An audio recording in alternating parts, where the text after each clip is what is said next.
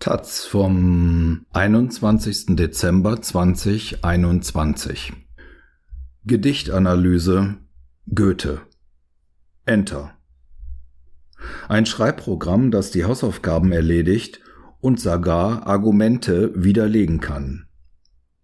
Mit modernen Chatbots ist das möglich. Kommt da was auf die Schulen zu? In den Ministerien ist man erstaunlich gelassen. Ein Artikel von Tatjana Söding und Clara Wuyemin. Seit dem Start des Textgenerierungsprogramms ChatGPT im November wird vielerorts eine grundlegende Veränderung der schulischen Ausbildung durch künstliche Intelligenz KI heraufbeschworen. Robert Lepenis, Präsident der Karls Hochschule in Karlsruhe, spekulierte auf Twitter, dass die Anwendung oder vergleichbare Tools bald an allen Texten mitschreiben werden. Das rheinland-pfälzische Bildungsministerium bestätigte, dass der öffentliche Staat des ChatGPT zu intensiven Diskussionen bezüglich der Chancen und Risiken von derartigen KI-Anwendungen, insbesondere in Bezug auf schulische Bildung und Digitalisierung, geführt hat. Der Wirbel um den Chatbot des US-amerikanischen Unternehmens OpenAI ist nachvollziehbar. Die KI wird als das bislang fortgeschrittenste Sprachmodell gehandelt das in Windeseile gut formulierte Texte generieren kann. Eine Schülerin kann zukünftig also eine Gedichtsanalyse, einen Aufsatz oder gar eine kreative Geschichte einfach dem Chatbot schreiben lassen. Der wurde mit einem riesigen Datensatz Textmaterial, das bis zum Jahr 2021 veröffentlicht wurde, trainiert und ist so in der Lage, verschiedene Schreibstile nachzuahmen. Man kann dem Bot auch Recherchen auftragen. Fragt man ChatGPT etwa nach den wichtigsten Errungenschaften oder größten Kontroversen der Demokratiegeschichte, gibt die KI eine ausführliche Antwort, die langes Suchen im Internet oder in Bücher überflüssig macht. Braucht man weitere Informationen, können Folgefragen gestellt werden. Laut OpenAI ist der Bot auch in der Lage, falsche Prämissen zu bestreiten, unangemessene Fragen zurückzuweisen und eigene Fehler einzugestehen. Müssen Schülerinnen also bald keine Eigenleistung mehr bei Textaufgaben erbringen, wie manche befürchten? In den Kultusministerien der Länder gibt man sich gelassen. Das Tool sei nicht das erste, das sich auf die professionelle Textproduktion auswirke, heißt es etwa aus Berlin. Auch im Schulministerium von NRW findet man den Chatbot weniger revolutionär, als es die Medienberichterstattung vermuten lässt. Wie bei anderen technischen Entwicklungen geht es auch im Hinblick auf das ChatGPT die Potenziale und die pädagogische Perspektive für Schule und Unterricht im Blick zu halten. Hendrik Haferkamp, Deutschlehrer und Koordinator für Digitalität am evangelisch-stiftischen Gymnasium in Gütersloh, hat bereits einige dieser Möglichkeiten durch Experimente mit Text-KI im Unterricht ausprobiert.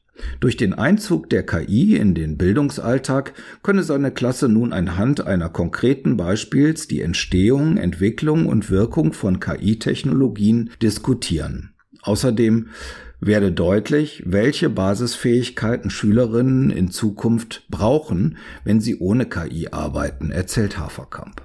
Haferkamps Achtklässlerinnen durften zum Beispiel Synodin.io, ebenfalls eine Text-KI, in einer Klassenarbeit benutzen. Die Aufgabe bestand dann weniger darin, einen Text zu schreiben.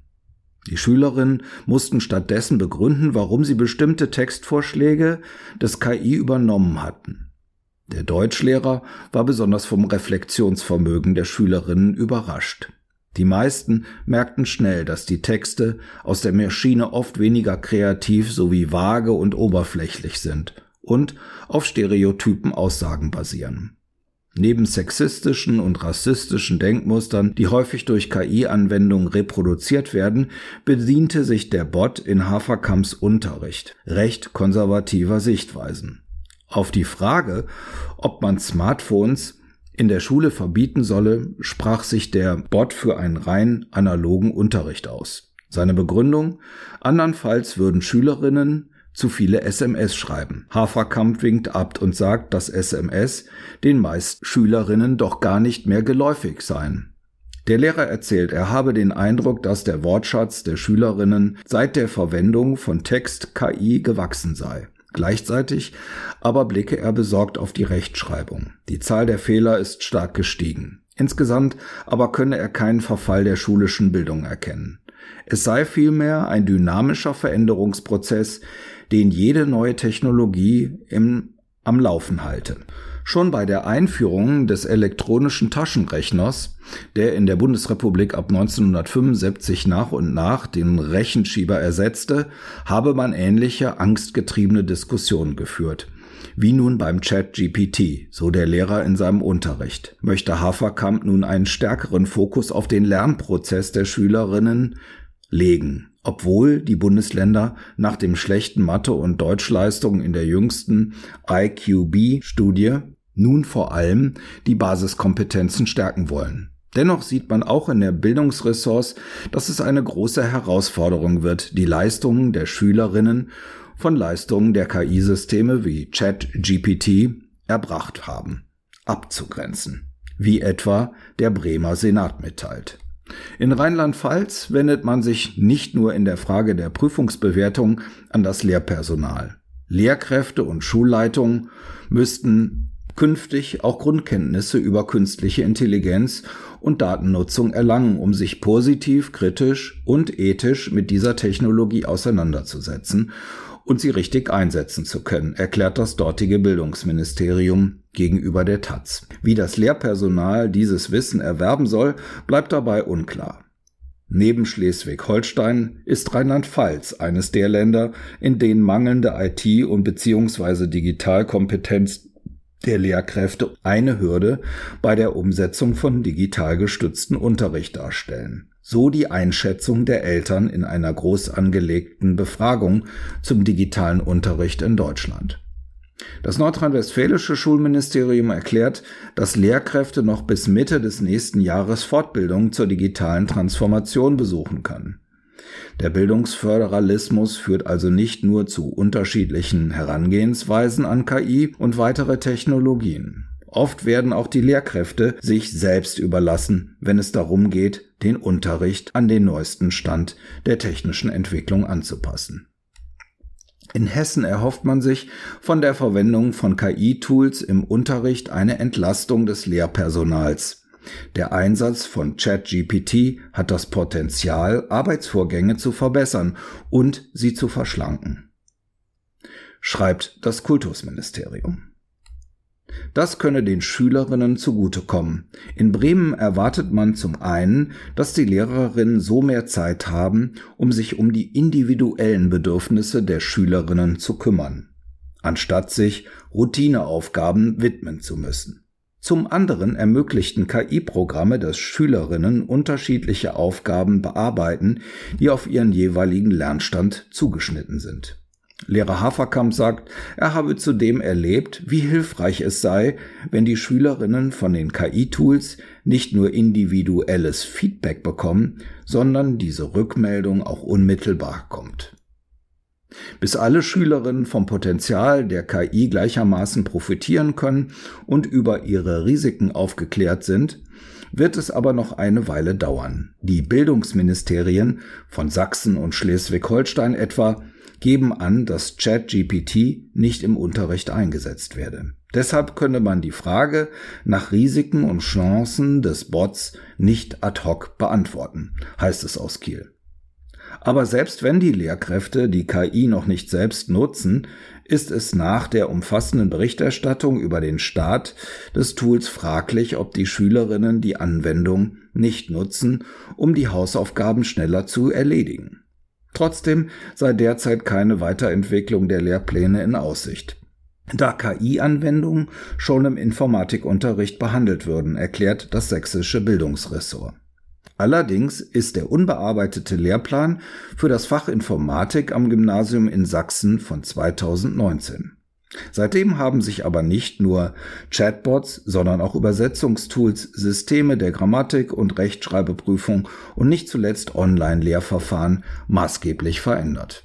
Der Deutschlehrer Hendrik Haferkamp möchte nicht mit dem Finger auf einzelne Bundesländer, Schulen oder Lehrkräfte zeigen. Er hat die bundesdeutsche, aber auch europaweite Bildungspolitik im Blick. Er wünsche sich, dass die Entwicklung von KI-Tools nicht dem freien Markt überlassen werden. Er sollten Schulen DSGVO-kompatible Technologien zur Verfügung stellen die mit ausgewählten Trainingsdaten entwickelt wurden, um so die Reproduktion von rassistischen oder sexistischen Stereotypen zu vermeiden. Gerade jüngere Kinder können das noch nicht einordnen. Sie brauchen einen geschützten Rahmen, meint Haferkamp. Auch wenn das Unternehmen OpenAI bislang noch nicht klargestellt hat, ob die Nutzung von ChatGPT kostenlos bleibt, sei es aus präventiver Sicht wichtig, bereits jetzt an der Entwicklung eines kostenlosen KI-Tools für Schülerinnen zu arbeiten. Nur so kann Bildungsgerechtigkeit angesichts des technologischen Wandels bewahrt werden, mahnt Haferkamp. So funktioniert der Chatbot. Der ChatGPT ist eine KI-Anwendung der US-Firma OpenAI. Die Software, auf der der Chatbot basiert, ist nicht neu der kostenlose Zugang über eine Webseite jedoch schon. Nachdem man ein Profil angelegt hat, kann man mit dem Bot chatten, sich unterhalten, Fragen stellen, dem Chatbot auftragen. Mails, Songtexte oder Aufsätze zu schreiben. Das ChatGPT wurde mit Textmaterial, das bis zum Jahr 2021 unterschiedliche Schreibstile nachahmen kann und sich Gesprächsverläufe merken. Die Grenzen liegen jedoch in der Software selbst. Nutzerinnen berichten von vagen Behauptungen, Falschaussagen, die nicht als solche gekennzeichnet werden, ausgedachten Quellenangaben oder rassistischen, sexistischen und diskriminierenden Denkmustern.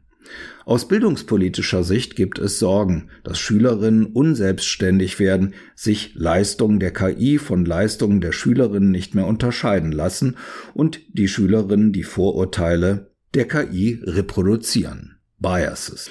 Die Bildungsministerien, die auf Anfrage der Taz Stiftung zum Start des ChatGPT genommen haben, sehen die Entwicklung nicht als Bedrohung.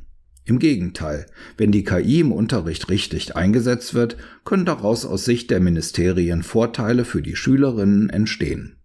Ob und wie KI im Unterricht vorkommt, ist in Deutschland de facto der einzelnen Lehrkraft überlassen. In den Rahmenplänen der Länder kommt der Einsatz von digitalen Medien vor allem als Querschnittsthema vor. In manchen Bundesländern können Schülerinnen zudem freiwillig einen Führerschein für den Umgang mit digitalen Medien, Fake News und Co machen. Hessen hat als erstes Land in diesem Schuljahr das Schulfach Digitale Welt eingeführt.